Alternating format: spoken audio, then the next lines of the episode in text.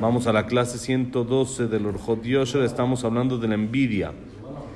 El lunes hablamos la historia increíble que trae en el libro, en Midrash, ¿cómo que se llamaba ese Midrash? Jupat Eliah Rabá. Jupat de la persona que revivió y estaba entero, completamente entero, y dijo, le preguntó al Jajam, ¿cómo puede ser? ¿Los muertos se desintegran? Le dijo que no estudiaste. Es un pasuk literal en Mishle que lo que desintegra a la persona después de 120 años es la envidia. Y entonces yo nunca tuve envidia, entonces por eso estoy entero. Así es la, la historia que cuenta aquí en el Jupat Rambá. Y dice. Con lo que dijeron ahorita de Messi, Ya estamos, ya. de Ronaldo, ya. Ya, nos- ya envidiamos luego, luego 200 millones. 200 millones, pero. ¿Eh? Me da, me, me da lástima, Jazito. Lo siento, Jazito. Sí, dos, tres años todavía está deprimido, el señor ya no tiene lo que para qué vivir, ya de toda la fama del mundo se cayó hasta lo más bajo que existe, ya nadie ni lo pela. Ya, nadie, de- de- en fama, en dinero puede ser que siga teniendo un tiempecito, Sí, está bien, pero ya nadie lo pela. Ya él- él- e- esa gente ya no vive de dinero. Esa gente vive de cabot, no viven de dinero. Esa gente ya dinero ya es lo de menos. Esa gente viven de honor, viven de... Y en un segundo, el día que se retiró, ya ni quien lo pele, ni en eh, redes sociales, ni en... Ya, ya es como otro más, otro señor más ahí sencillo. Entonces, esa es la, envidia tiene que ser que hablábamos de la buena. ¿Cuál es la envidia buena? Kinat sofrim. Tener envidia, hacer como la gente mejor, hacer como otro que es bueno e intentar llegar a ese nivel de la persona que es buena. Y dijimos que este fue lo que vio esta persona eh, después de que lo regresó el jajam a la tumba y ya lo estaba sufriendo eh, de que tal vez molestó a un muerto de un, de un nivel increíble que ni siquiera se había desintegrado. Le enseñaron en un sueño que esté tranquilo, que esa persona tenía en su mano un hadas. ¿Se acuerdan? Vimos una ramita de hadas con buen olor y estaba disfrutando y diciendo el pasuk, bienaventurado la persona que visita las puertas, la casa de Hashem Yom Yom todos los días. Eso es la, la tranquilidad que uno puede tener y cómo puede uno vivir sin envidiar, sino empezar a ver lo que tenemos en realidad, logros espirituales, es lo que en realidad llenan a la persona. Dice así.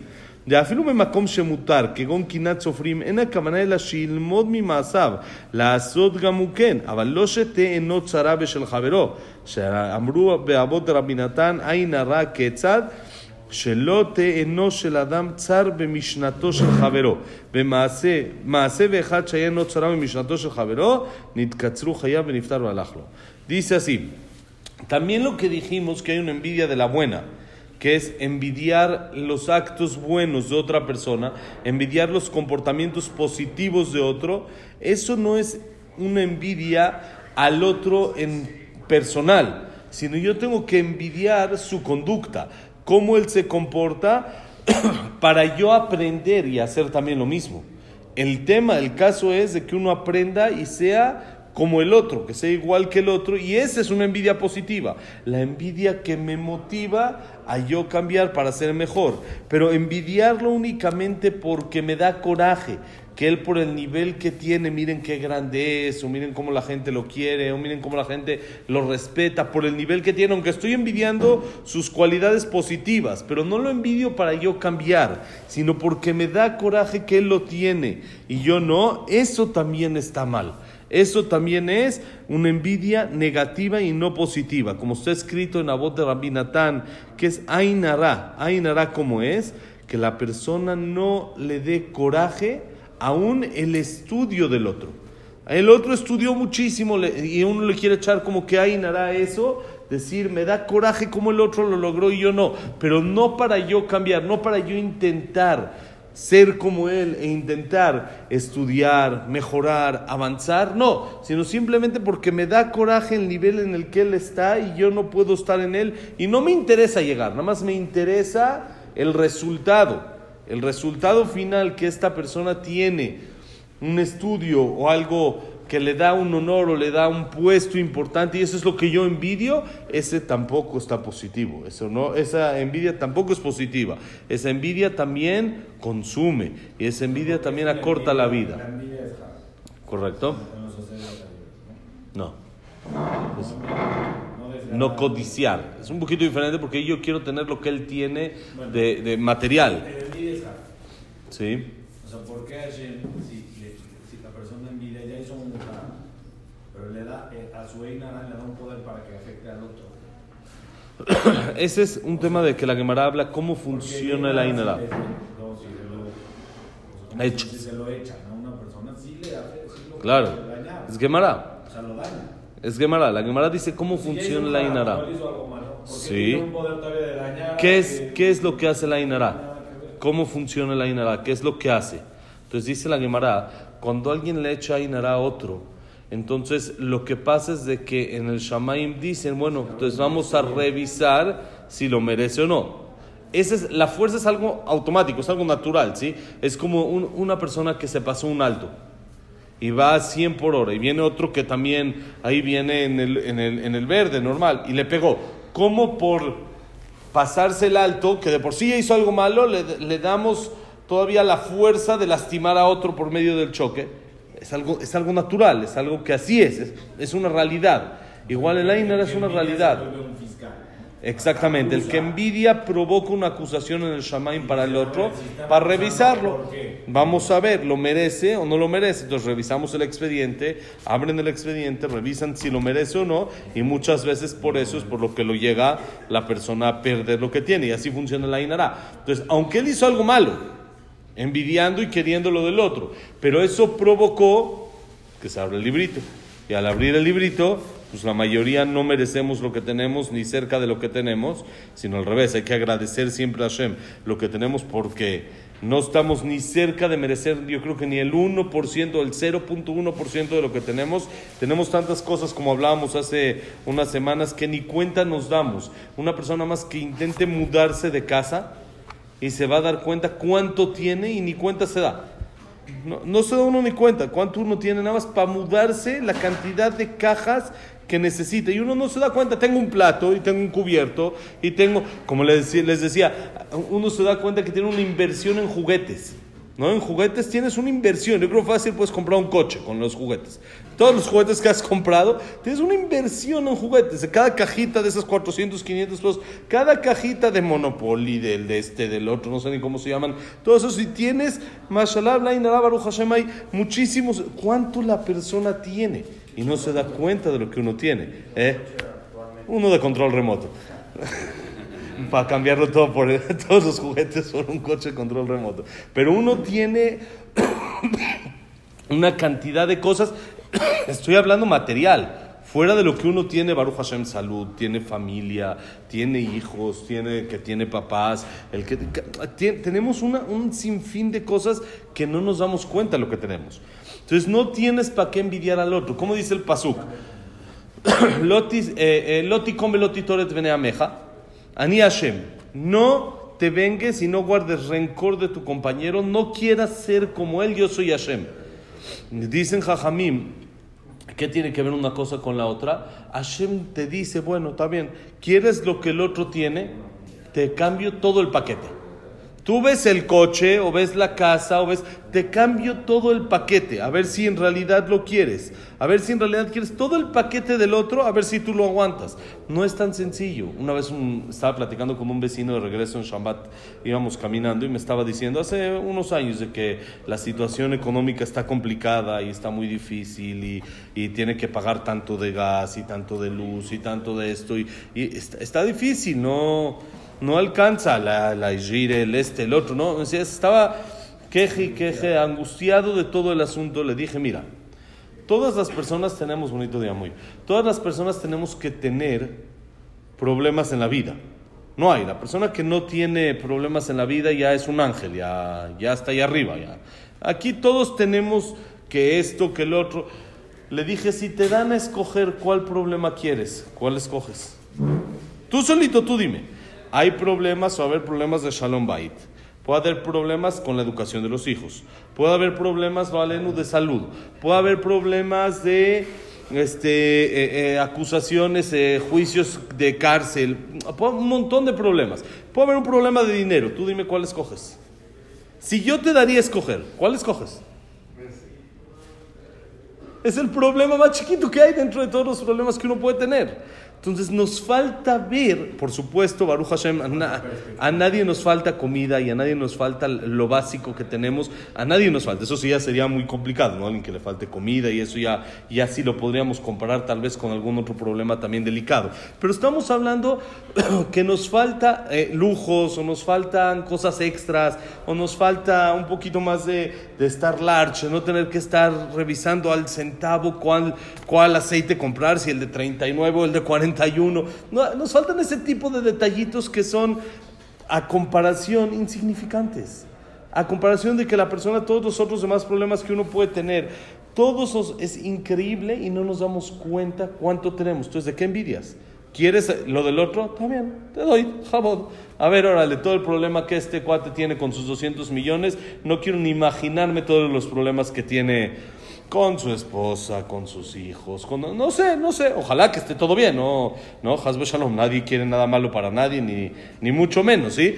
Pero siempre hay algún detalle, entonces, si la persona tiene el tema, digamos, el dinero resuelto al 100, va a tener otros detalles que, que también en eso se va a ocupar, porque no puede haber, la vida no es rosa completamente.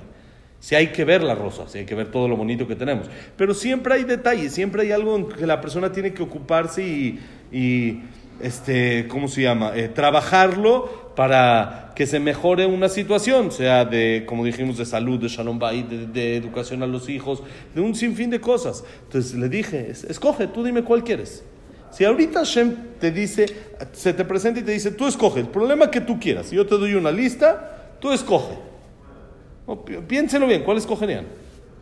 No hay mucho lo que pensar, ¿no? Es- está sencillo. Es el problema menos grave, digamos así. Sí, tener los detallitos ahí con el tema del dinero, que no esté al 100% ya todo solucionado y todo arreglado, que no tenga nada que pensar en temas económicos, que no tenga nada que sufrir. Eso es lo más, lo más sencillo que uno puede tener en la vida. Lo más así, uno ah, va saliendo, va haciendo, va haciendo las cosas. Y Baruch Hashem, si la, la, la, salud está bien, Baruch Hashem, el Shalom Bait está bien, los hijos está bien, gente que quiere tener un hijo y no puede, intenta, intenta. Y dice, te doy todo el dinero que quieras. Gente que es multimillonaria, te doy toda mi fortuna, tómala, acá está, el 100%. Te la doy. Ayer leí algo increíble. Ayer leí en el- estoy leyendo un libro que escribió Rav Shlomo Levishin sobre Rav Chaim Kanievski. Historias así muy interesantes que escribió más o menos de 900 hojas. Una, un, un libro bastante padre, está muy... Sí, así ligero, tranquilito, así muy así, muy, muy padre. Y con muchas historias. Ayer, en la noche, leí una historia increíble. leí que había dos hermanos. Uno vivía, o vive, no sé, en Inglaterra y otro en Suiza. Y no solo la distancia o eh, la diferencia de lugares los separó, sino también las ideologías eran diferentes. El de Inglaterra, un jajam, se dedicaba a estudiar, era un abrej, se dedicaba a la Torah. Y el otro, no necesariamente, estaba un poco más alejado. Y el de Inglaterra vivía básico y el de Suiza, Blainara. Pero Blainara, él no sabía cuánto Blainara. Él era de las personas más millonarias de Suiza, de la gente más rica de Suiza. Pero no tenían mucho contacto y un día recibe una llamada de su hermano del de Suiza que por favor urge que venga a visitar. Que urge, por favor, lo antes que pueda, urgente que venga a visitar. Entonces, el de Suiza le habla al de Inglaterra que venga por favor a visitarlo. Entonces el de Inglaterra compra un boleto, se va a Suiza, no sabía ni de qué tema, ni qué quería el hermano, ni nada, y se va para allá, llegando se da cuenta cuál es la riqueza de su hermano. Tipo, llega a la dirección donde es la casa y no hay manera de entrar. Eran guardias y guardias, hagan de cuenta un eh, palacio de esos así, como si estuviera visitando un presidente, que no hay, no hay entrada, no es así. Entonces va, se acerca con el primero, dice, bueno, vengo a visitar, vengo, me, me marcó mi hermano que venga. ¿Qué hermano? ¿Cuál hermano? El señor no tiene hermanos, nadie conocía a sus hermanos, no nada. Es- vive en otro lado del mundo, no nada. Bueno, tengo así, a ver, revíselo, chéquelo. Mucho tiempo hasta que por fin se dieron cuenta que sí era el hermano. Le abrieron y dice que entró como si fuera un palacio. Pasillos y pasillos y lugares hasta que lo metieron directo a su cuarto. Directo a la recámara del hermano. Y ahí estaba acostado. Y ya se entendía que ya estaba muy delicado de salud. Y entonces le pide que se acerque. Se acerca hacia él y le dice, mira, hemos estado mucho tiempo separados. No, no tienes tu noción la cantidad de dinero que yo tengo. No, no tienes idea, no, no te puedes imaginar la cantidad de dinero que tengo. Pero los doctores le dijeron que ya no hay mucho lo que hacer. Y le dice el hermano al otro que no sabe el sentimiento de vacío que tiene ahorita que se va a ir. Toda esta vida, pues vivió, sentía que estaba lleno, que tenía que esto, pero ahorita que ya se va, no, él no puede imaginarse el sentimiento de vacío que tiene. Y por eso le quiere ofrecer un trato, le quiere ofrecer un negocio. Le dice, mira, yo creo que si logro este trato contigo, mi sentimiento de vacío va a cambiar, va a ser más, este, más ligero, no va a estar tan, tan grave. Te ofrezco el día que se vaya de este mundo, la mitad de su fortuna va para el hermano de Inglaterra, con una condición, la mitad de tus mitzvot que has hecho van para mí. Cambiamos. Le dice el hermano, olvídate. No, no, no estamos ni parejos, no, no, no estás, me estás ofreciendo nada por... Le dicen, no tienes idea la cantidad de dinero que te estoy ofreciendo. Con esto puedes vivir tú, tus hijos, tus nietos. No, no te puedes imaginar, le está intentando como que abrir los ojos a cuánto en realidad le está ofreciendo. No tienes noción de lo que te estoy ofreciendo. Le dice el hermano, olvídate. No, no, no es, no es deal, no, no, no estamos ni cerca, no, no estamos, sí, no estamos ni cerca de lo que, tipo, no, no se cambia una por la otra. Dice que sí, que no. Te dicen, me da mucha pena, pero esto no lo puedo hacer por ti. No te puedo yo dar la mitad de todos mis mitzvot por más dinero que me des. Eso no, no, se equipara y no se compara. Dice, mira, vamos a estudiar de Hashem, cuando después de 120 años leí un Ishmat, y tú ahorita en los días que te quedas mitzvot, y esto que puede ser, pero que yo te dé la mitad de mis mitzvot por tu dinero, no, no, no es, no, no, estamos, no estamos en el mismo canal. Y al final no hizo negocio. No hizo di. No hizo. Dijo, me da mucha pena, pero no, no se puede.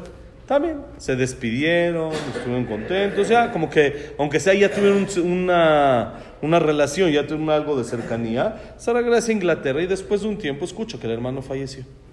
Entonces dice que este señor, el, el de Inglaterra, se quedó como que con el gusanito. Dijo, Haram, lo dejé preocupado, lo dejé esto, lo dejé... Entonces le preguntó al jajam de Inglaterra, no, y al billete ya está, ya no firmó, ya no hubo nada, ya, estaba el contrato, tenía un contrato, hecho con contrato y todo. Y eh, ya no tenía lo que hacer, ya no firmó. Pero estaba muy así, entonces le preguntó al rab de Inglaterra, y el rab de Inglaterra dijo, la verdad, pues no, no te sé decir qué pasa ahí arriba. Vamos a preguntar, ¿a quién? A Rab vamos a preguntar a Rab Haim Kanievski. Le mandaron a preguntar, y dijo Rabhaim Kanievski, puede estar tranquilo, al 100%. ¿Por qué? Dijo, aunque hubiera firmado, no hubiera servido de nada. Porque todo lo que sirve es antes de una persona, como sabemos, que apoya para Torah, que apoya para mitzvot, antes de que eso se haga, entonces él tiene mérito en eso. Pero cuando ya pasó, ya no se puede comprar las mitzvot que uno hizo a pasado. Se puede comprar a futuro, pero a pasado ya no se puede comprar. Entonces, aunque hubiera firmado, no hubiera servido de nada y nada más él hubiera perdido sus mitzvot porque las valoró menos, las valoró esa cantidad de dinero.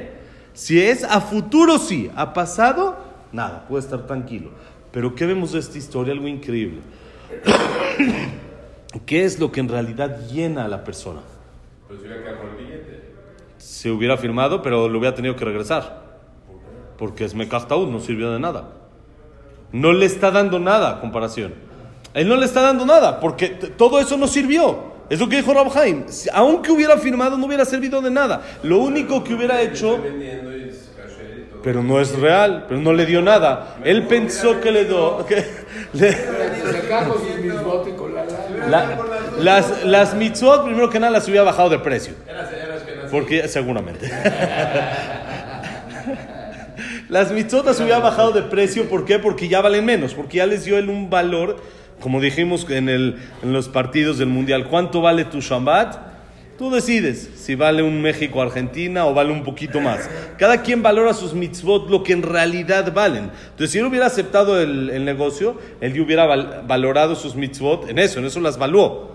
¿Sí? Al no aceptarlo, la subió mucho más y el dinero lo hubiera tenido que regresar. Entonces, ¿qué vemos acá? Que la envidia no gana nada. Porque en realidad lo que uno se llena es todo lo que es espiritual. Todo lo material se siente uno que lo está llenando. Pero en realidad si no hay algo interno, algo espiritual que en realidad llene, después de 120 años o cerca de los 120 años, la persona siente un vacío tremendo que no tiene cómo llenarlo, no hay manera de llenarlo. Y por eso, alejarnos mucho de la envidia y dedicarnos a nuestras cosas que uno tiene, a nuestra espiritualidad y a estar así felices con lo que uno tiene. Besat Hashem, que la clase ha sido Leilun Ishmat. Este, este el desayuno es de hoy, este, Siau. ¿Quién sabe? Lo decimos. Leilun Ishmat, Alicia Bat Margarita.